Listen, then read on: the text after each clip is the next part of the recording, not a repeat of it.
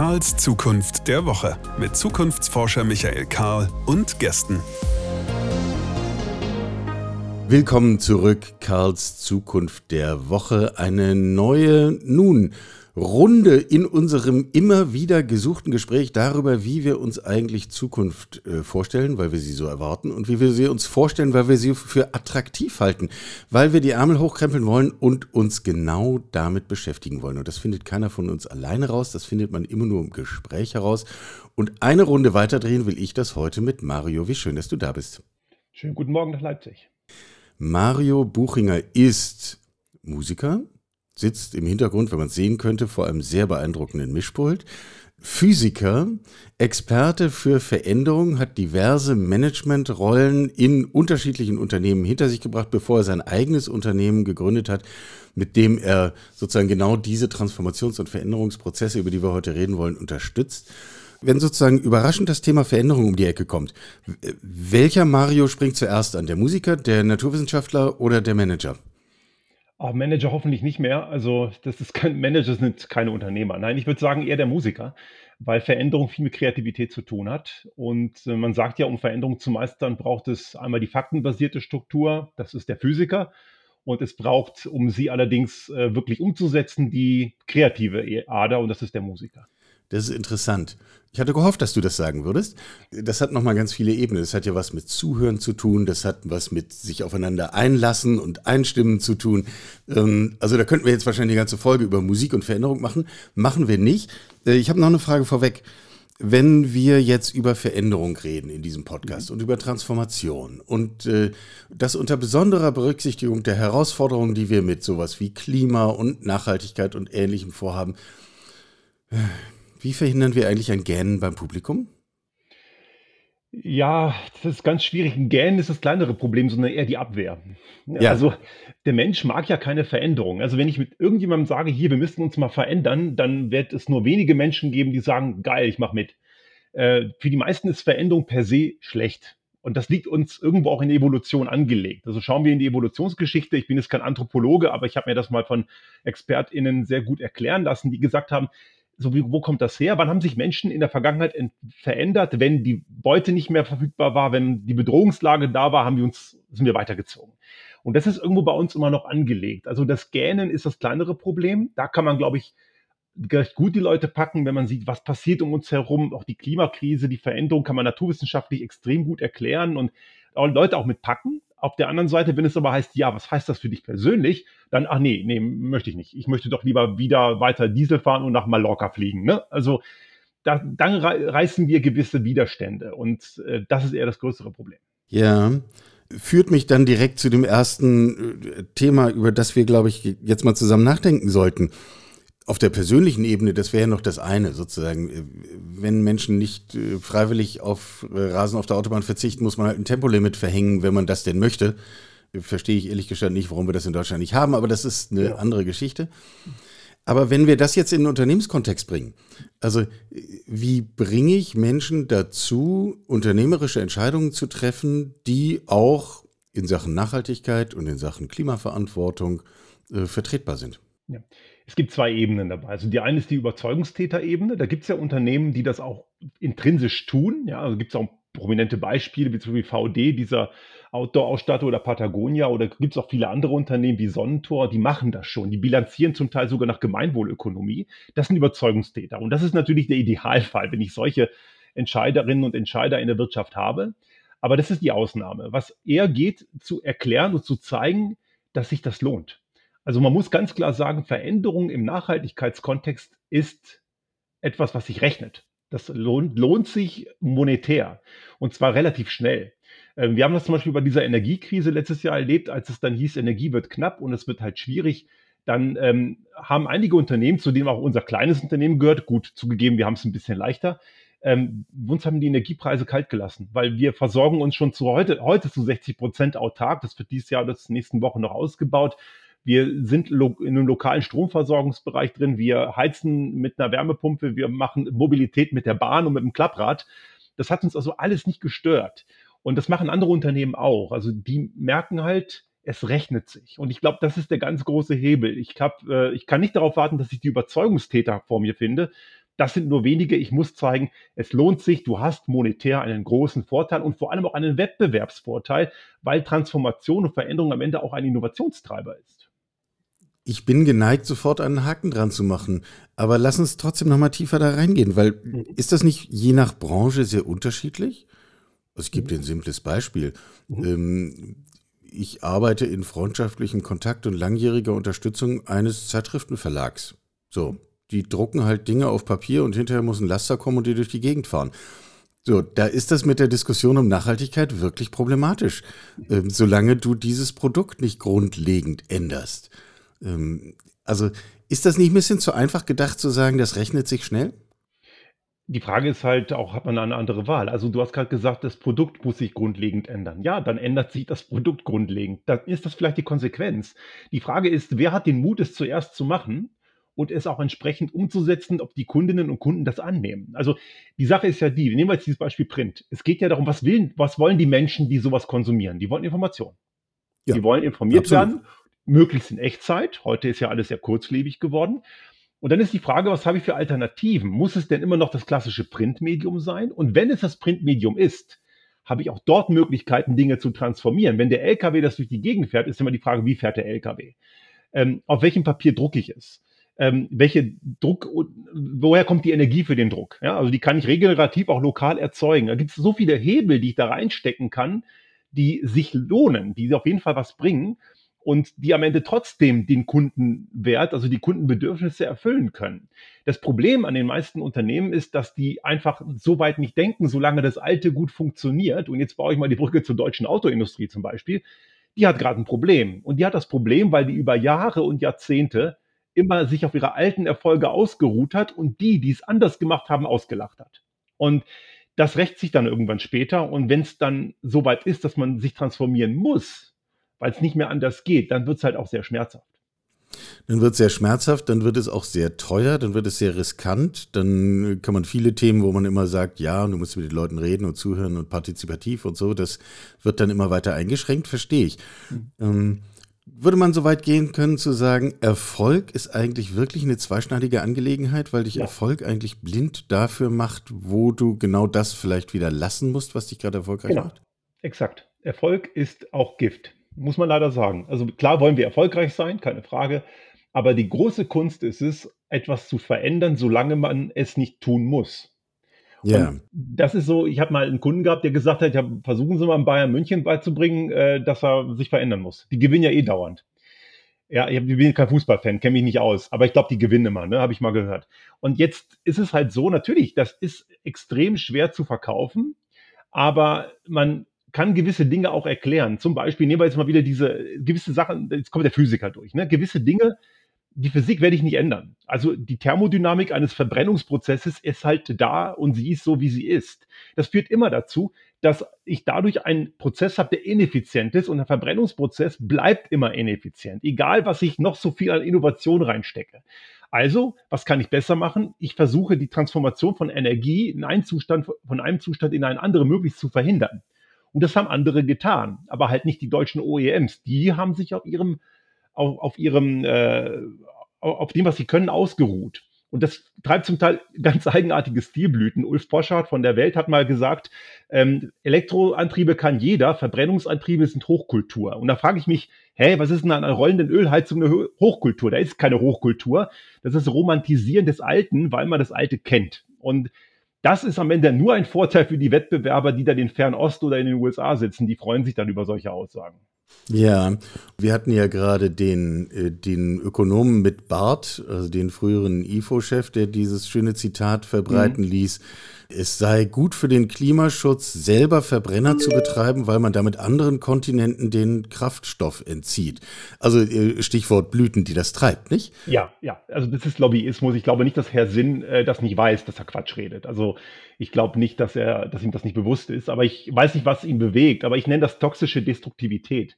Das ist so ein Effekt. Man flutet die Medien mit Unsinn, also mit Quatsch und dann sind Leute wie ich und viele andere, die aktiv was verändern wollen, mehr damit beschäftigt, den Quatsch richtig zu stellen, anstatt etwas zu verändern.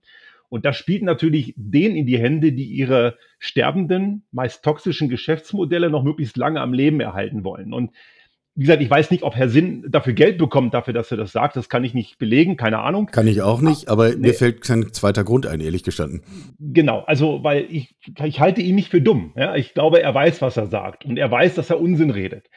Aber er tut es trotzdem und ich kann jetzt nicht erklären, was seine Motivation ist. Und da gibt es viele solche Spieler gerade im Feld, die versuchen, eine sterbende Branche, man muss sagen, die ganze Fossilbranche ist halt sehr, sehr stark. Die ist gut vernetzt, die ist finanzstark und die tun gerade alles, um die Öffentlichkeit zu belügen, damit ihre alten Geschäftsmodelle weiter funktionieren. Und das führt am Ende dazu, dass genau die Wettbewerbsfähigkeit, die ein Land wie Deutschland oder es gilt auch hier in Österreich, haben wir ähnliche Probleme. Generell Europa ist gerade sehr stark abgehängt. Wir verändern uns dann nicht. Und dann haben wir am Ende ein dickes Problem an der Backe, weil wir uns immer nur auf das besinnen, was wir früher mal gut konnten. Jetzt weißt du das und ich weiß es auch. Sind wir schon mal zwei. Äh, jetzt gehen wir mal davon aus, dass in den Entscheideretagen, Entscheiderinnenetagen der großen Konzerne, auch der fossilen Industrie, ja keine blöden Leute sitzen.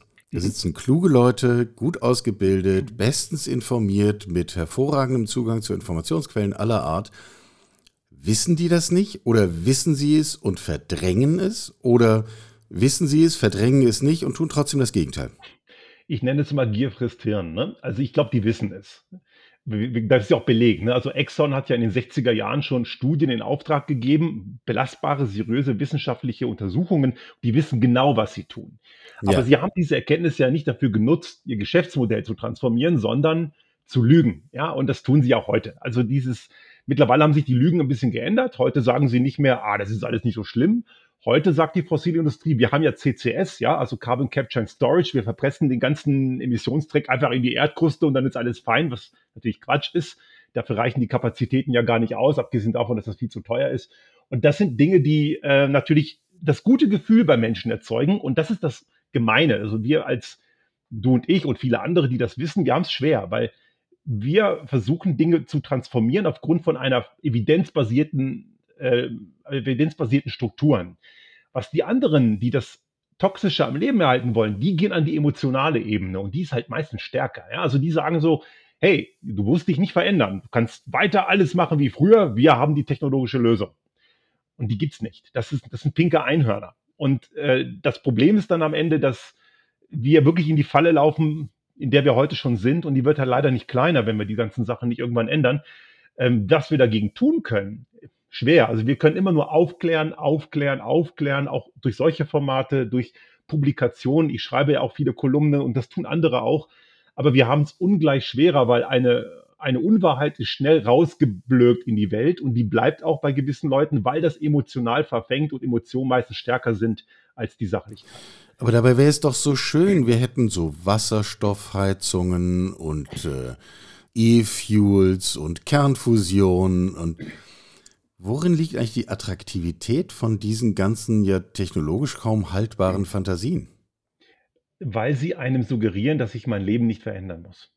Also nehmen wir ganz einfach E-Fuels oder Wasserstoff in Heizung. Ich mache alles weiter wie bisher. Ich habe weiter meinen Brenner und alles so wie früher. Fließt nur anderes Zeug durch. Na, ja. Wird es nicht geben, klar.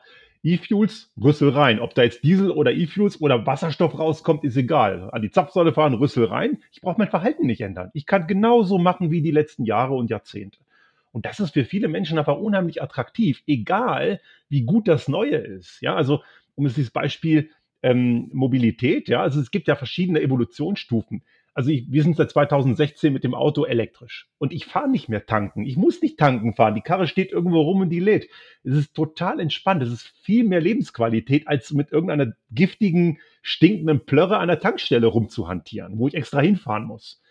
Oder noch besser, ich brauche kein Auto mehr. Das ist die nächste Stufe. Also wir haben 95 Prozent unserer Mobilität auf öffentliche Verkehrsmittel und wir haben so ein kleines Klapprad dazu. Das kann ich mit in den Zug nehmen. Das passt im ICE 3 zwischen Glastür und Sitzreihe perfekt, ja. Und das ist noch mehr Mobilitätsfreiheit, trotz Deutsche Bahn, die ihre Probleme hat, ja. Aber es ist trotzdem noch viel, viel besser, als seine Zeit am Steuer eines rollenden Blechkastens zu vergeuden, auch wenn der elektrisch fährt.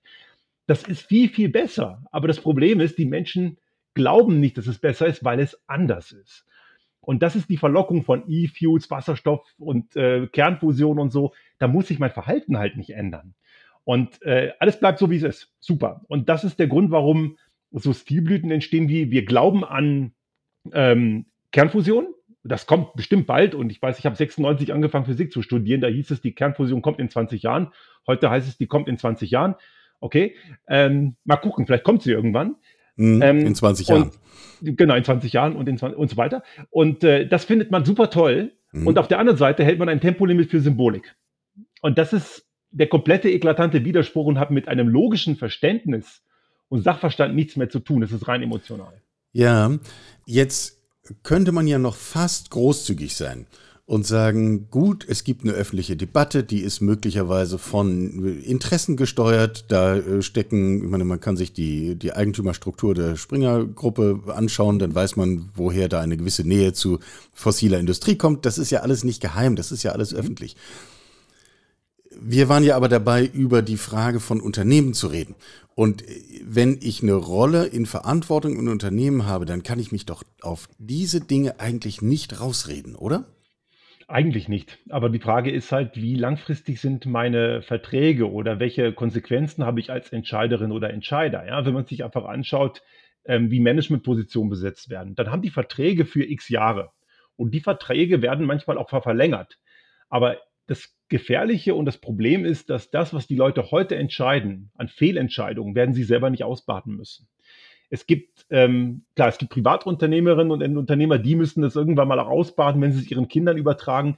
Die sind ja auch tendenziell offener, Dinge zu verändern. Also ist übrigens genau meine Wahrnehmung, dass es einen totalen ja. Unterschied macht, ob ich eine äh, anonyme Unternehmerstruktur habe in Form ja. von Aktien oder was auch immer, oder ob wir über inhabergeführten Mittelstand reden.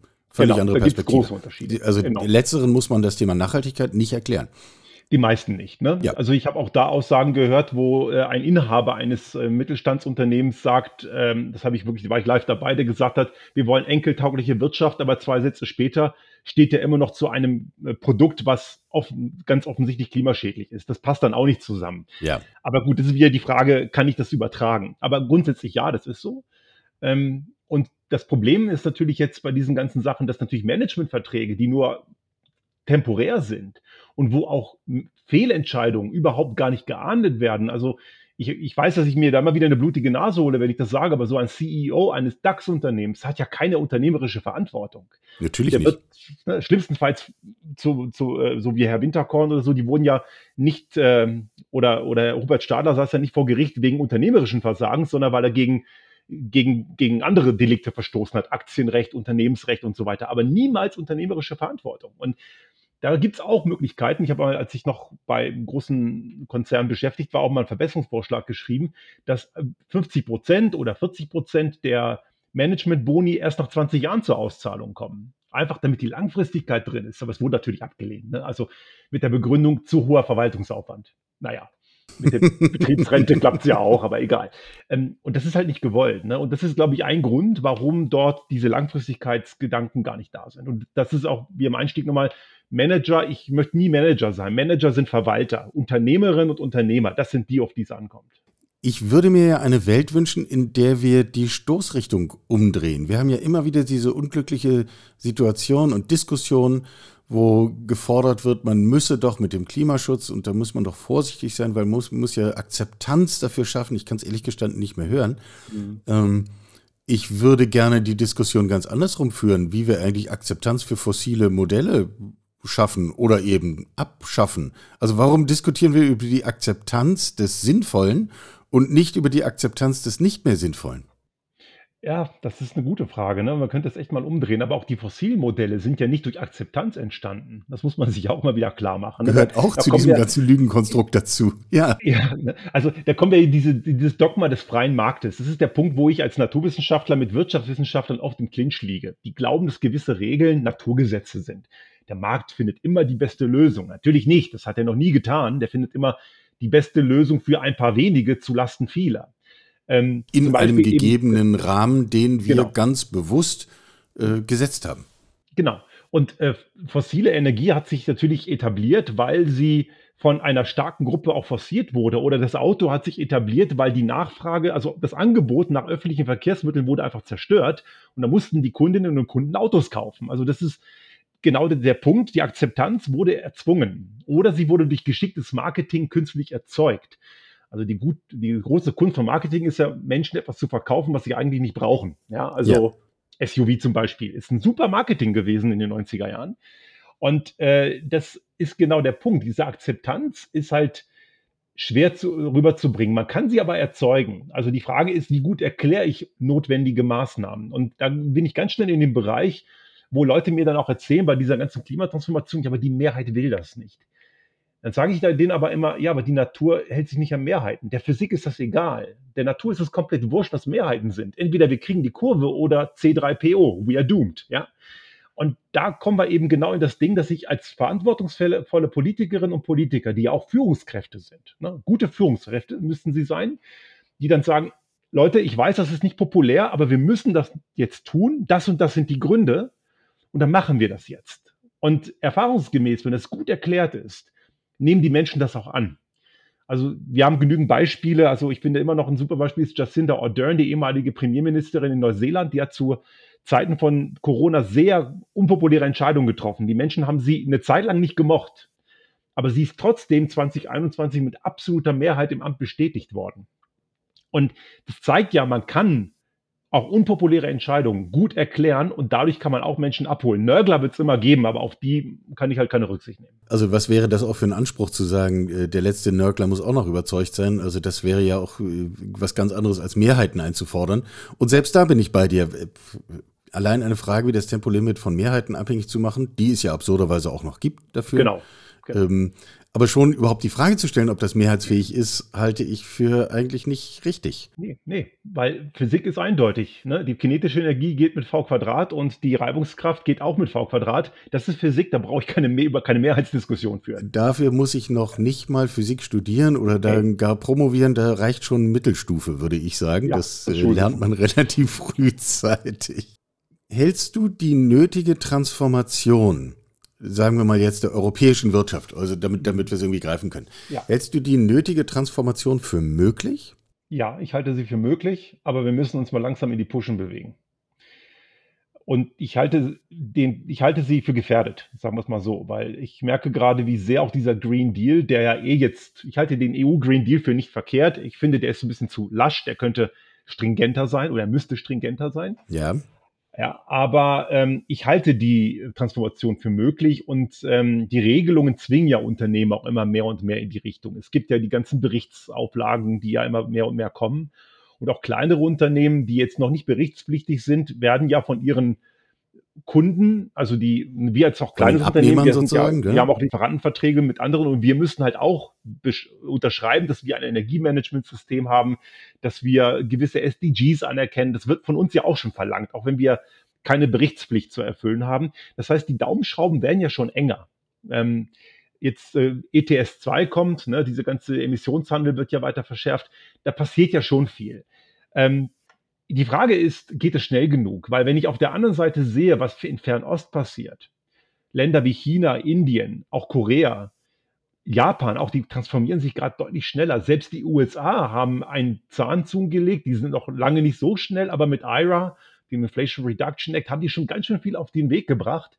Und äh, da, da kommen wir in Europa gerade ein bisschen zwischen die Räder. Ja, ich halte es für möglich, aber wir müssen deutlich schneller werden und die Bremsklötze aus den, wie ich sie nenne, die Gesternkleber, also die ganzen Leute, die das Alte bewahren wollen, die machen uns gerade so ein bisschen das Problem bei der ganzen Geschichte. Gut, dann werden wir aber doch jetzt mal ganz praktisch, weil äh, gesetzt, ich sitze irgendwo und höre uns beiden hier zu, wie wir so fleißig daherreden und ich habe verstanden, Erfolg ist Gift, hast du vorhin gesagt. Also ich muss mich auch von den Dingen trennen wollen, die mich bislang erfolgreich gemacht haben.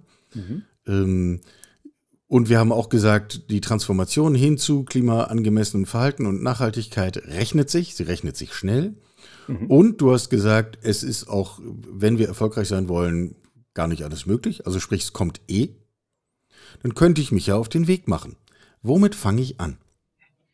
Ich muss erstmal wissen, wo ich stehe, wo meine Risiken sind und wo meine Potenziale sind. Also jedes, jede Organisation, gilt für die Gesellschaft, gilt für ein Unternehmen, hat Risiken. Klimarisiken sind vehement. Die am einfachsten kann man verstehen, vielleicht so Unwetter. Ne, so also zum Beispiel für mein Unternehmen, ich bin viel unterwegs. Ich bin nach unserem Gespräch werde ich mich auf den Weg machen zum Kunden. Mein größtes Risiko ist, und das habe ich gerade bei einem Projekt in, in Slowenien, da hat es ja ganz ordentlich äh, runtergeschüttet. Absolut. Gewisse Bahnverbindungen sind unterbrochen. Ich muss meine Reisen anders planen. Das ist zum Ja. Beispiel ein Klimarisiko. Ja. Ähm, das heißt, ich muss meine Risiken kennen. Ich muss, äh, und diese Risiken sind einmal äußere Risiken. Also, was beeinflusst mich von außen? Lieferketten zum Beispiel sind auch ein solches Risiko. Und auf der anderen Seite habe ich interne Risiken. Interne Risiken sind, wie problematisch ist mein Produkt, meine Dienstleistung, wie gut kann ich Mitarbeitende halten. Es gibt ja auch das Phänomen des Climate Quitting. Also ich kenne auch Fälle, wo Menschen ein Unternehmen verlassen haben, weil sie gesagt haben, das kann ich hier nicht mehr mittragen, geht nicht. Die gute Leute gehen. Menschen können sich ja heute auch den Arbeitsplatz aussuchen. Also ich muss erstmal verstehen, wo ich eigentlich bin, was umgibt mich, wo habe ich Risiken und wo habe ich dann meine Potenziale. Mhm. Und ich muss überhaupt erstmal eine Positionsbestimmung machen. Äh, Da gibt es verschiedene Möglichkeiten, die wir auch mit unseren Kunden machen. Also gibt es wirklich Positionsanalysen. Und wenn ich das weiß, und das ist schon ein gewisses Brett, weil ich erstmal verstehen muss, wo ich überhaupt bin, wenn ich das weiß, dann kann ich erstmal verstehen, wo muss ich denn überhaupt hingehen, damit ich die nötigen Rahmenbedingungen schaffe. Also Weg Richtung Klimaneutralität, dass Produkte das können, dass gewisse Märkte funktionieren, dass Mitarbeitende im Unternehmen gehalten werden. Wie muss mein Zustand in fünf Jahren, zehn Jahren aussehen? Der sogenannte Blue Sky, so nenne ich das. Ne? Und dann habe ich, habe ich eine Delta. Ist Zielzustand. Und dann kann ich daraus langsam überlegen, wie kann ich in kleinen Schritten mit dezidierten Meilensteinen diese Lücke lösen äh, und auflösen und mich zum Zielzustand bewegen. Aber was man oft nicht macht, ist diese Positionsbestimmung. Die muss ich überhaupt erstmal haben. Weil wenn ich nicht weiß, wo ich bin, kann ich mich auch nicht auf den Weg machen. Das klingt total einleuchtend. Äh, Ich würde das gerne aber trotzdem nochmal challengen, weil äh, das würde ja bedeuten, erstmal mit dem anzufangen, was mir gerade gar keinen Spaß macht. Also mit dem anzufangen, wo ich sehe, was alles Mist läuft und wo wir unzureichend sind und wo alles schiefgehen kann. Also das mache ich zwei Monate in so einem Projekt und dann habe ich richtig schlechte Laune. Und dann schmeiße ich es hin und mache was anderes. Also Nicht ganz. Gäbe es nicht einen anderen Ansatz? Nee, also es ist eine Mischung. Ne? Also dies, was alles Mist läuft, auch, ja, aber auch was gut läuft, gehört da auch mit rein. Also in einer Okay. Ist-Analyse gehört auch äh, zu verstehen, wo bin ich schon gut. Ja, also es ist ja immer so, das unterscheidet ja eben ähm, Leute wie uns von klassischen Beratungsunternehmen. Ich bin kein, ich finde, Beraterbranche habe ich ein bisschen eine ablehnende Haltung zu. Ja, die teilen Ähm, wir, glaube Die ich. kommen meistens ins Unternehmen, sagen, ist ja alles Mist hier und jetzt zeigen wir euch, wie es geht und wir haben hier die fünf besten Punkte, Chakalaka, fertig und wenn es schief läuft, ist natürlich der Kunde schuld.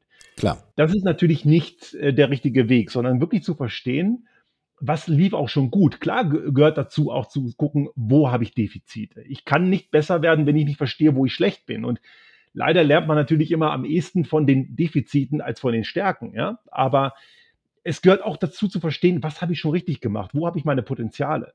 Und das gehört mit in die Positionsbestimmung. Also, und es gibt noch einen weiteren Punkt, wie ich Motivation aufbauen kann. Wenn ich einen Ist-Zustand habe und weiß, wohin ich will, mache ich mich auf den Weg. Und da geht es nicht darum, irgendwie erstmal drei Jahre dran zu rödeln, bis ich irgendwann mal einen Erfolg habe, sondern ich muss kleine Schritte gehen, dass ich auch schnell Erfolge sehe. Und dann kann ich auch die Motivation kriegen, wenn die Leute sehen, oh, jetzt habe ich nach einem halben Jahr oder nach einem Jahr die und die Dinge schon gekonnt und wir haben unseren CO2-Fußabdruck, unseren Carbon Footprint schon um 10% reduziert durch einfache Maßnahmen. Und das geht. Das ist, oder manchmal geht sogar noch mehr als 10%. Also wenn man noch bisher noch nichts getan hat, sind die Potenziale meist noch sehr groß. Die letzten 10% werden dann meistens aufwendiger. Aber das geht. Aber das motiviert am Ende auch Menschen. Also ich glaube schon, dass man Veränderungen, wenn man sie richtig gestaltet und moderiert, macht die auch Spaß. Wir kommen aber immer wieder zu dem Punkt, den hast du mehrfach äh, genannt und nun bist du Physiker, es wundert mich jetzt kein bisschen. Ohne Messen geht das alles nicht. Mhm. Äh, Messgrößen, ja. Muss ich das erfinden? Also wie ist dein Eindruck? Haben wir sozusagen die Messinstrumente, die Messgrößen, die, die Prozesse, die Verfahren, die es dazu braucht, so dass ich, wenn ich, wie gesagt, uns jetzt hier zuhöre und denke, ah ja, das, äh, jetzt müssen wir das doch mal tun. Liegt das alles fertig da? Ich muss es nur anwenden oder muss ich das im Grunde auch alles erst erfinden, während ich den Weg gehe? Nee, ich muss nicht alles erfinden. Es gibt schon viel Erfahrung. Aber ich habe keine Copy-and-Paste-fähige Vorlage. Die gibt es nicht. Und das muss man auch Die kann immer es wieder wahrscheinlich sagen. auch gar nicht geben, oder? Die wird es nicht geben, nein. Also dafür sind äh, Organisationen zu individuell. Ja, also ich kann mich nicht in ein Raster pressen. Also natürlich muss ich ähm, nochmal zu dem Thema Messen. Ja, ich muss, brauche Messgrößen. Ich brauche gute Kennzahlen und ich muss die so gut definieren, dass sie eine Aussage haben. Da gibt es auch sehr viel, was man im Bullshit-Bingo Window Dressing nennt. Ne? Da gibt es ja auch wirklich viele ähm, tolle Zahlen, tolle Charts und man, wenn damit nicht gearbeitet wird, dann schmeiß sie weg. Ne? Das hat ja keinen Wert. Aber man kann das auf jeden Fall sinnvoll machen. Wird ja auch gemacht. Ähm, problematisch ist aber, weil es noch eine zweite Ebene gibt. Nicht also ich bin kein Freund der Aussage, was ich nicht messen kann, kann ich nicht verbessern. Das stimmt so nicht. Ja. Gewisse Dinge muss ich messen, damit ich sie verbessern kann. Aber andere Dinge sind auch Überzeugung. Und äh, manchmal muss ich auch einen Weg einschlagen und sagen, ich bin überzeugt, dass das was bringt. Nehmen wir mal dann ein schönes Beispiel. Ähm, Tesla war vor zehn Jahren eine Wette. Ja, also da hat keiner gewusst, ob das funktioniert. Und da wurde wirklich investiert und die haben diese Ladenetze hochgezogen und so. Und heute wissen wir, war eine super Idee. Die sind heute führend, unter anderem deswegen. Und das konnte keiner messen. Das war eine Wette. Das war eine Annahme. Und das gehört irgendwo auch dazu. Und ich glaube, jede echte Unternehmerin und jeder echte Unternehmer hat auch ein Gespür für Intuition. Und wenn man das mit Messgrößen kombiniert, hat man eine richtig gute Ausgangs- und äh, Ausgangslage für gute Veränderungsprozesse. Lass uns mal den Bogen unseres Gesprächs schließen, nochmal mit dieser emotionalen Seite. Das, das schließt auch an das an, was du gerade gesagt hast. Wir haben ja über die Faktenebene ausreichend gesprochen. Die ist ja am Schluss beschreibbar. So, mhm. wenn es mir zu kompliziert ist, frage ich jemanden, der sich damit auskennt, dann, dann ist das gar nicht so komplex. Wie wecken wir die Lust darauf, sich tatsächlich auf solche Veränderungsprozesse hin zu einer klimaangemessenen und nachhaltigkeitsangemessenen unternehmerischen Verantwortung zu entwickeln? Hm.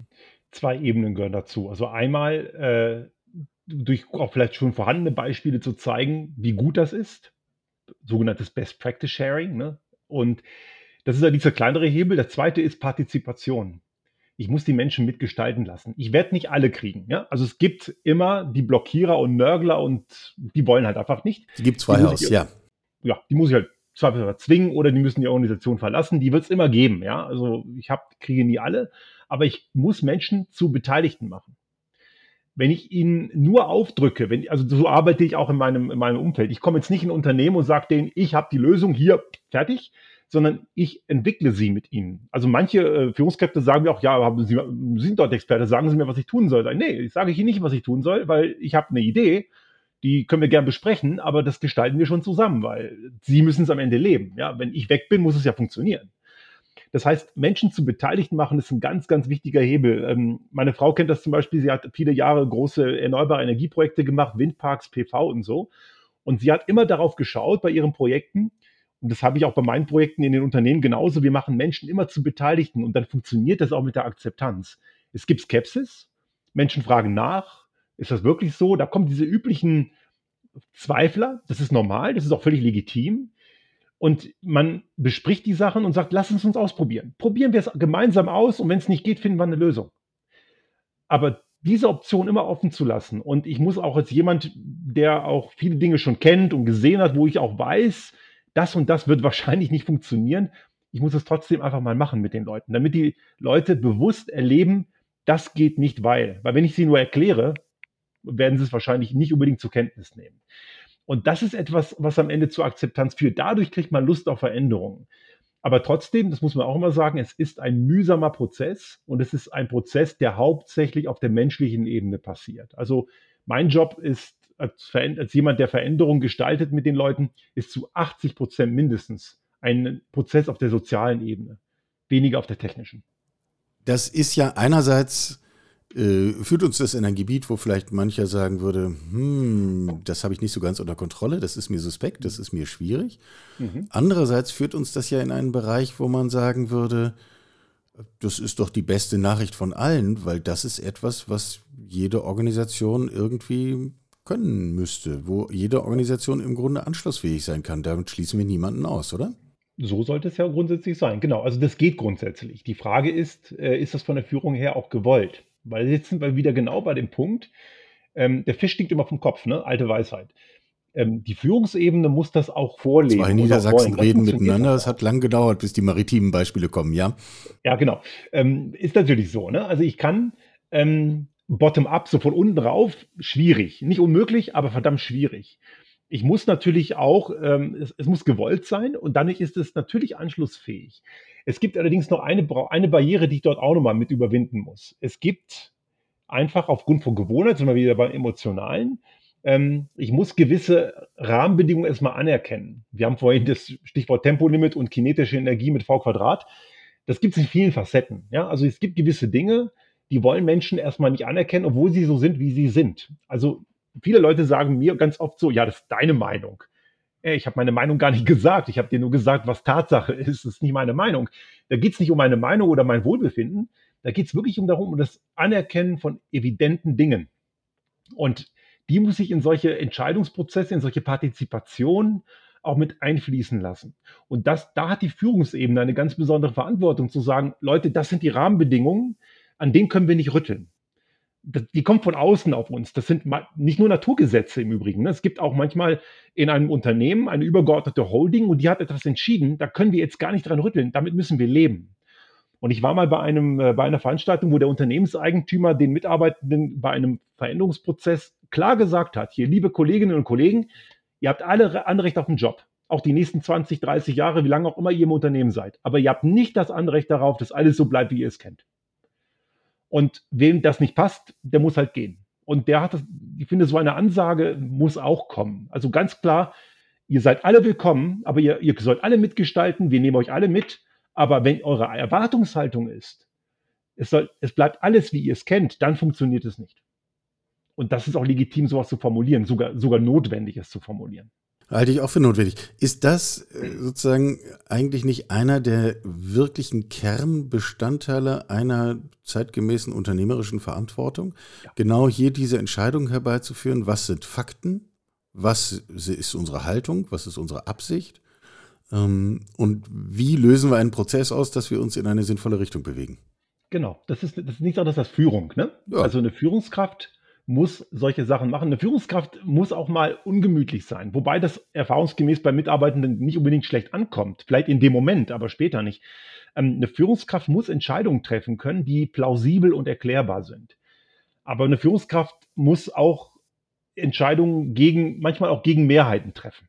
Das ist mal wieder bei dem Thema, was Politikerinnen und Politiker tun sollten, gilt auch im Unternehmen es mag nicht populär sein, aber wir müssen Dinge verändern und wir machen jetzt diesen Weg gemeinsam und ihr seid alle eingeladen mitzugestalten. Ne? Und es gehört ganz, ganz viel diese soziale Komponente mit rein. Also ich halte es sehr für sehr, sehr wichtig, dass man Menschen nicht als Ressource sieht. Menschen sind keine Ressourcen. Menschen haben Ressourcen, also Zeit, Kompetenz und so weiter.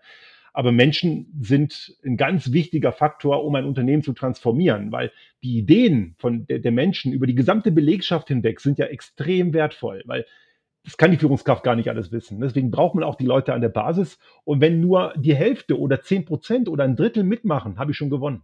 Dann geht das. Ja, ja, das ist ja alles beschrieben. Ähm, im Grunde, und damit schließen wir es dann für heute, weil wir könnten jetzt noch zwei Tage weiterreden, aber du musst zu deinem Kunden fahren und äh, wir machen dann lieber irgendwann nochmal weitere Folgen. Ähm, du hast dieses so schön zugespitzt, unternehmerischer Erfolg kann Gift sein. Und das hat ja im Grunde genau auch nochmal eine Ebene zu den Menschen im Unternehmen, weil die wollen wir ja vor diesem Gift genau bewahren. Wir wollen ja, dass es allen gut geht. Genau. Ähm, und insofern ja, wie soll man sagen? Sollen wir mit einem Appell schließen oder sollen wir mit dem Optimismus schließen, dass es geht? Was wäre das passende Schlusswort? Es geht beides. Äh, Veränderung macht Spaß. Veränderung ist nötig.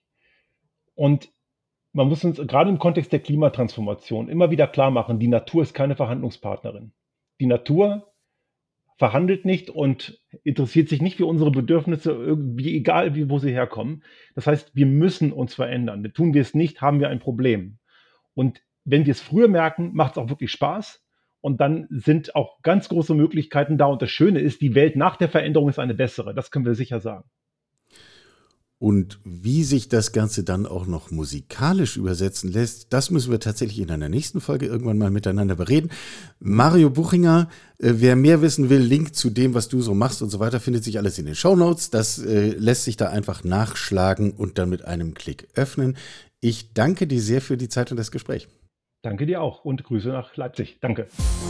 Sie hörten Karls Zukunft der Woche, ein Podcast aus dem Karl Institute for Human Future.